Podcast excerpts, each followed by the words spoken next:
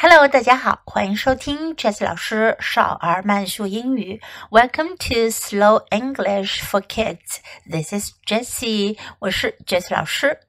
今天我们学习少儿慢速英语 Lesson Twenty Six 第二十六课，Baby 宝宝。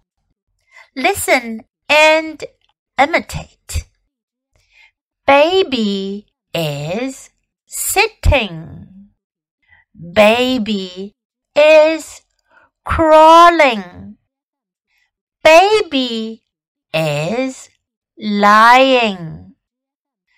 Baby is sleeping. Baby is eating.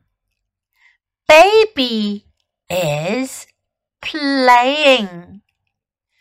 Baby is crying. Baby is smiling. Now, I'll say the sentences at a normal speed. You can try to follow me and imitate. Baby is sitting, baby is crawling, baby is lying, baby is sleeping, baby is eating, baby is playing, baby is crying, baby is smiling. 在第二十四课中，我们学习了一个表示正在进行的动作的句型，Mom is doing。这一次，我们把做动作的人呀换成了 baby 宝宝，Baby is doing，宝宝在，宝宝正在。这个句型就是表达宝宝正在做的某件事。我们再来复习一下这个概念。在英语中，我们在表示动作的动词后面啊，加上一个小尾巴。In 来表示正在进行的事儿，叫做现在进行时。这呀，就相当于我们汉语中说正在。宝宝一般会做什么动作呢？我们来学习更多的表示动作的动词以及它们的进行时。sit 坐，sitting sit sitting crawl 爬爬行。crawling, crawl, crawling. Lie, 躺 lying, lie, lying.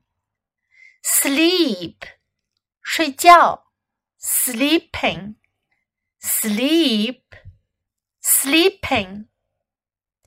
Eat, 吃吃东西吃饭 eating eat, eating, play, 玩玩耍，playing, play, playing, cry, 哭哭泣，crying, cry, crying, smile, 微笑，smiling, smile。 Smiling，今天的内容大家都掌握了吗？你可以在 Jess 老师的微信公众号找到这些内容哦。Listen, imitate and practice，这是流利英语的入门三部曲。别忘了把音频节目下载到手机上，多听、多模仿、多练习。欢迎继续收听。Thanks for listening. Until next time. Goodbye.